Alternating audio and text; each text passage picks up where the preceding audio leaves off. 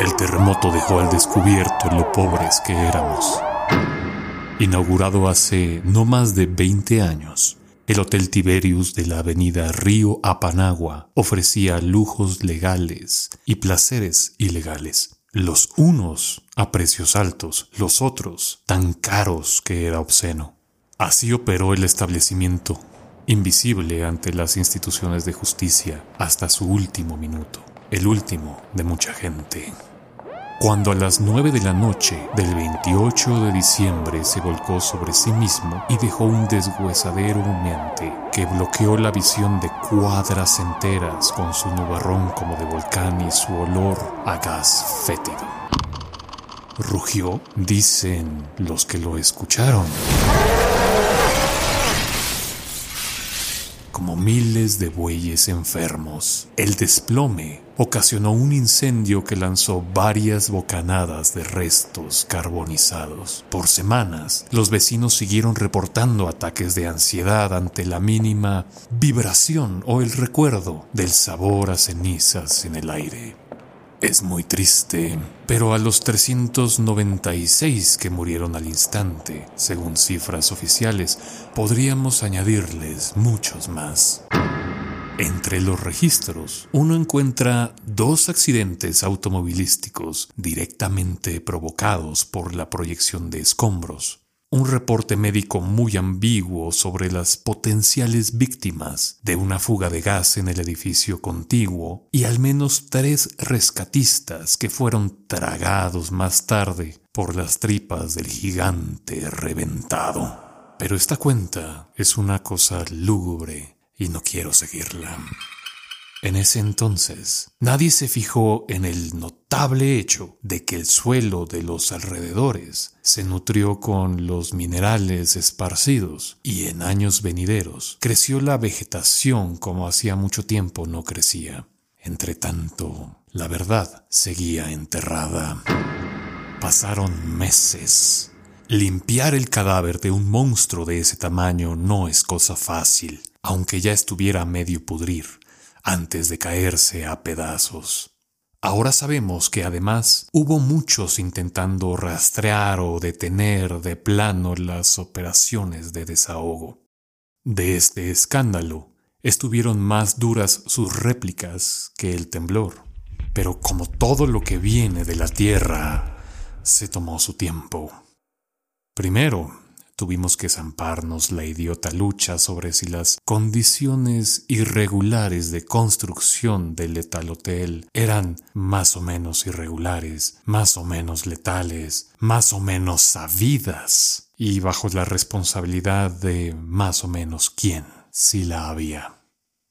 Por fin acabaron metiendo a la cárcel al chivo expiatorio, el señor Longoria Maínez, un maestro de obras convertido de pronto en arquitecto en jefe y autor intelectual de toda irregularidad en la construcción que si había materiales de baja calidad en vez de los de primer nivel que aparecen en las cuentas, que es que los compró Longoria. Que si tantos niveles excedían las medidas máximas permitidas, que los planteó Longoria. Que si los obreros no recibían prestaciones de ley, Ah, pues Longoria resultaba ser también jefe de recursos, pero de que tenía la culpa, la tenía. Y ni bien se acababa de acomodar en su celda ese desdichado, cuando los reportajes sobre los escombros en el sitio ya estaban simbrándonos de nuevo a todos. En eso estaban, desgajándose públicamente los dueños del ex establecimiento y las autoridades de la ciudad, que por puritita casualidad eran la misma gente, en un frenético desfile de condolencias fingidas, cuando el periódico La Plana Capital publicó su ya famoso reportaje. Este que llevaba el titular Masiva narcofosa hallada bajo el Tiberius. Ese primer reportaje se hizo con valentía terca, rompiendo sellos policiales y añadiendo propiedad ajena de ajenos que no querían reconocer que la propiedad fuera suya. Tenía todo el sabor de la lucha paladinesca a favor de la justicia, a favor de la honesta verdad comprada al precio que sea. Pero además de esas cosas, que son muy bien vistas entre los que se dedican a los medios de comunicación, en mi opinión al reportaje lo movía la más básica y humana incredulidad. Según el periódico, pues, en la base de cemento había enterrados incontables restos humanos, inhumados ilegalmente, presumiblemente durante los 12 años, o lo que es lo mismo, tres administraciones citadinas, en que se mantuvo en obra negra la construcción del hotel de lujo. Los cimientos del Titán eran concreto, varilla, carne y hueso.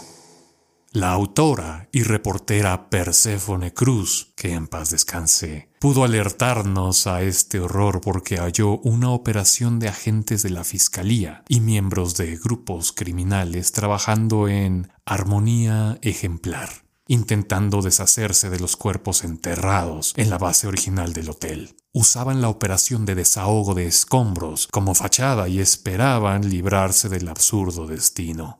¿Cómo iban a haber quedado expuestos así por algo tan imprevisible como el sacudido de la tierra? En realidad se expusieron ellos mismos. Yo sospecho que incluso discutieron si endilgarle al genio malévolo Longoria Maines el rango de capo de todos los cárteles para responsabilizarlo, pero no encontraron un alma tan pétrea como para poder decirlo frente a las cámaras sin desplomarse de risa. Una vez que la elemental indignación impulsó nuevas investigaciones, fue imposible mantener oculto el siniestro proyecto. Una salamandra cuya cola es tomada por un depredador o una enfermedad la separa de sí y sigue sin ella. Autotomía se llama.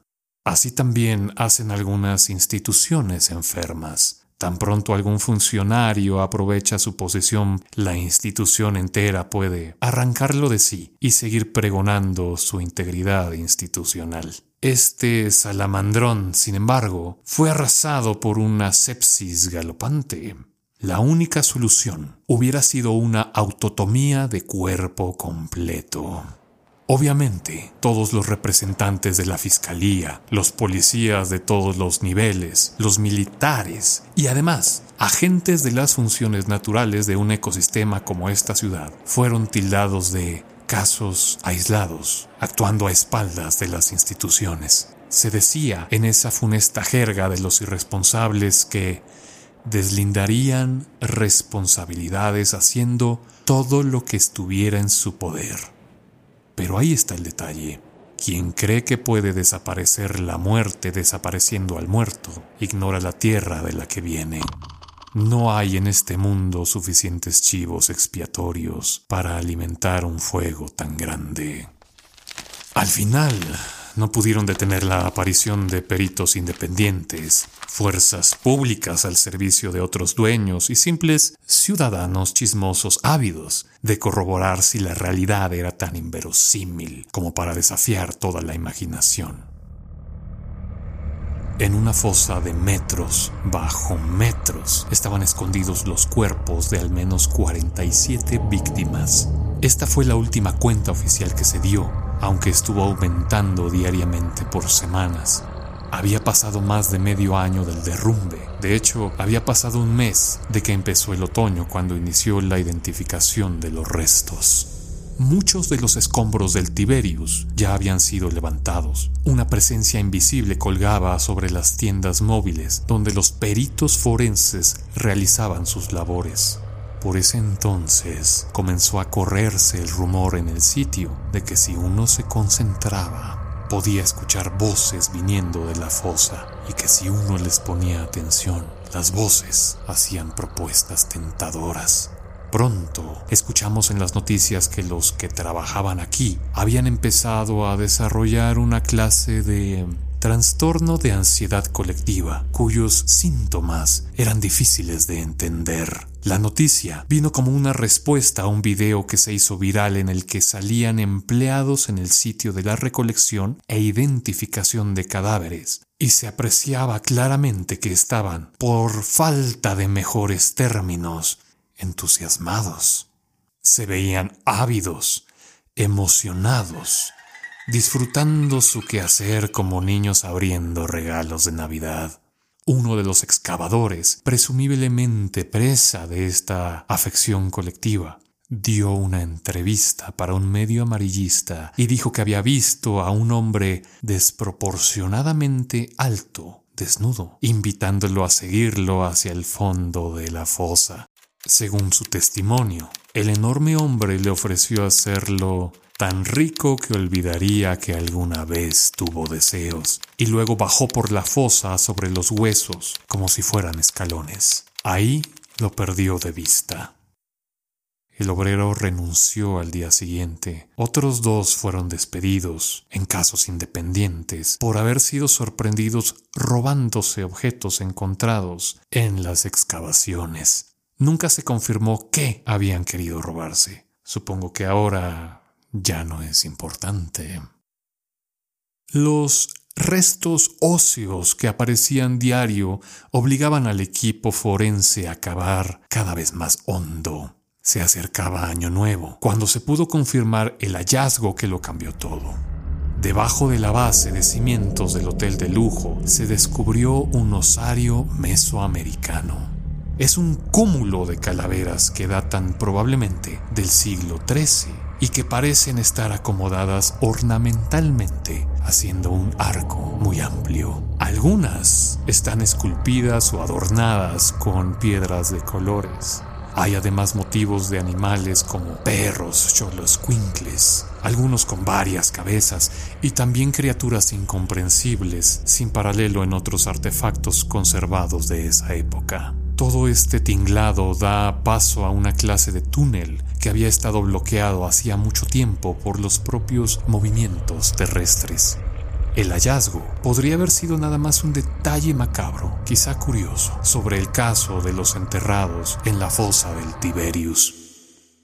Podría haber sido solo eso, si no fuera por la explicación que dio el jefe del departamento forense sobre cómo fue encontrada esta pieza arqueológica. Encontraron el osario porque, según declaró en una rueda de prensa, en la base de cemento había indicios consistentes con los de una o más personas cavando con las manos en dirección al sitio del hallazgo arqueológico. No hubo demasiadas preguntas de los reporteros, probablemente por lo poco comprensible de tal declaración, pero las que hubo alcanzaron para confirmar lo impensable. Era como si algunos de los enterrados en la fosa hubieran cavado en el cemento, ya enterrados bajo varios metros de mezcla, en dirección al arco de calaveras centenarias. Alguien preguntó si se había encontrado a alguien cavando. El jefe forense terminó en ese momento la reunión sin contestar. Nadie quiso preguntar lo más obvio. Puedo adelantar que nunca encontraron a las personas responsables de abrir este nuevo túnel, ni a sus cuerpos. Tampoco se dijo si los enterrados hicieron la perforación durante la construcción del hotel, ya con él funcionando o después de su colapso. Si yo hubiera estado ahí para preguntar, hubiera querido saber cómo estaban tan seguros los forenses de que se habían usado tan solo las manos para cavar hasta lo que hoy llaman popularmente la puerta de los enterrados. Seguro habría preguntado muchas cosas más. Era como si algunos de los enterrados supieran hacia dónde cavar para encontrar este lugar y al dar con él hubieran seguido cavando hasta cruzar el arco. El equipo forense descubrió la puerta al túnel ya abierta a un complejo subterráneo que bajaba aún más por escalones angostos de piedras adornadas.